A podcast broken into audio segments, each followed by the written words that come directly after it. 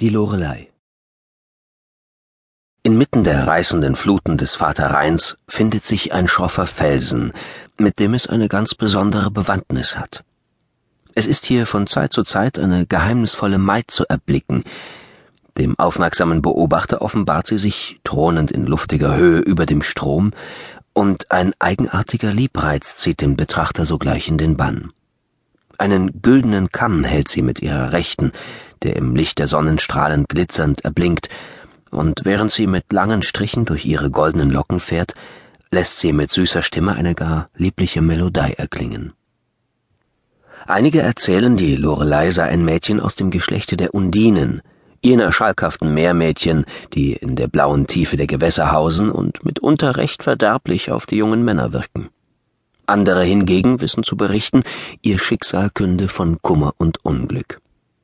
Es sei, so wissen diese, die Jungfrau Lorelei einmal ein sterbliches Mädchen gewesen und die einzige Tochter eines Edelmannes, dessen Burg auf eben jenem Felsen stolz in den Himmel ragte. Neben den blonden Haaren nannte sie auch treue Augen ihr eigen, tiefblau wie das Wasser des Flusses, an dessen Ufer ihr Vater seine Heimatstadt aufgeschlagen.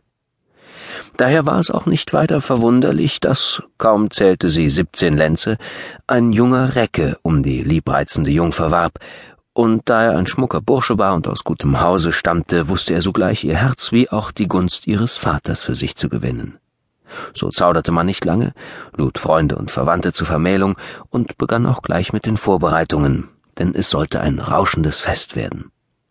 Der Bräutigam selbst aber reiste den Rhein hinauf in Richtung seiner heimatlichen Burg, um dort alles für seine künftige Gattin richten zu lassen. Schwer fiel den jungen Leuten die Trennung, und ach, wie groß war die Sehnsucht unserer Maid nach dem Liebsten. So manche leise Träne fand des Nachts ihren Weg in die Kissen. Doch endlich nahte der Tag, an dem die beiden wieder vereint und in die immerwährende Glückseligkeit entlassen werden sollten. Mit Blumen war jeder Winkel der Festung reich geschmückt, es bog die Tafel sich unter all dem Silber, und wer einen Blick in die Burgküche warf, der mochte sich bereits im Paradiese wähnen. Die junge Frau hatte es am Morgen nicht lange auf ihrer Bettstatt gehalten. Schon als der kühle Tau noch die Flure benetzte, war sie hinaufgelaufen auf den höchsten Turm der Feste. Ihr Herz aber war ihr noch vorangeflogen. Von dort oben erhoffte sich die Jungfer die ersehnte Ankunft des Geliebten auszuspähen.